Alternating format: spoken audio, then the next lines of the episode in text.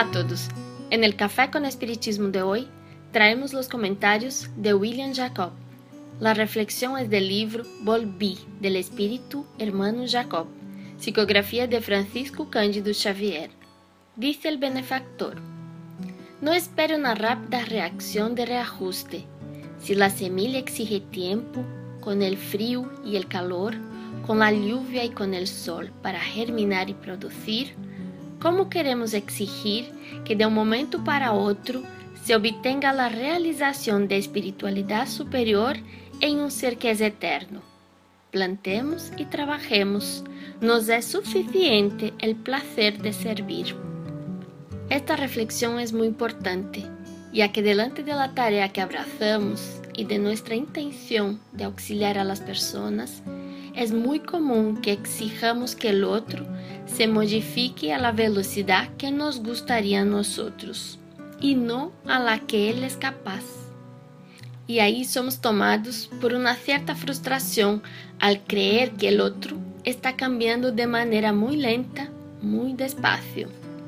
¿Cuántos de nosotros, por ejemplo, en la relación de pareja, perdemos la paciencia con el compañero o la compañera por insistir em alguns comportamentos que consideramos equivocados. Quantas vezes reclamamos de nossos filhos que permanecem atuando de maneira oposta a lo que orientamos, e incluso depois de reforçar tal orientação, eles vuelven a cometer o mesmo error dos ou mais vezes. E hasta na tarefa espírita, em especial la atenção fraterna, é importante observar como reaccionamos quando atendemos a pessoas que vuelven vezes quejando-se del mesmo problema.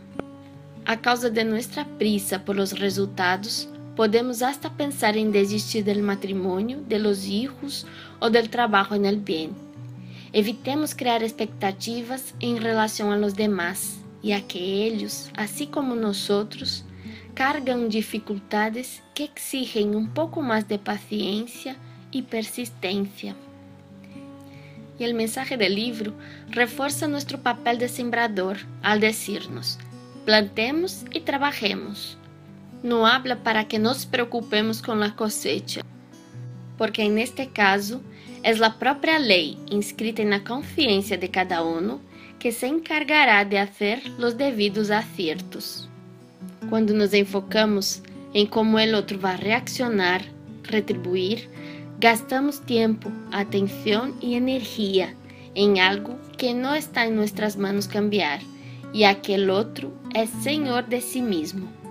Podemos vincular a reflexão do benefactor com o mensaje que está no capítulo 3 de Eclesiastes, quando diz que cada um tem seu próprio tempo para todo há uma oportunidade adequada. Há um tempo oportuno para cada propósito debaixo del cielo, tempo de nascer e tempo de morir, tempo de plantar e tempo de arrancar lo que se plantou.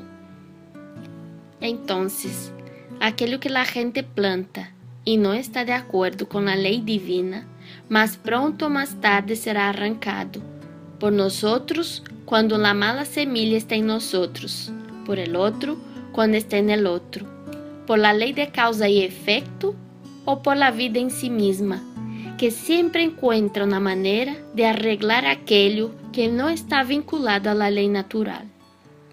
Busquemos o placer de atender al outro, independientemente de como recibirá nossa ajuda e de lo que hará com aquilo que lhe oferecemos. Que aprendamos a respeitar o tempo del outro, que é muito distinto del nuestro, e que por encima de todo, não caigamos em los movimentos perjudiciales para nosotros mismos. El primero es el de que no hace nada porque cree que el mundo tiene que mejorar sin nuestra colaboración. Y el segundo es aquel que quiere resultados inmediatos. Que encontremos desta forma el equilíbrio trabajando, plantando y sirviendo siempre. Mucha paz y hasta el próximo Café con Espiritismo.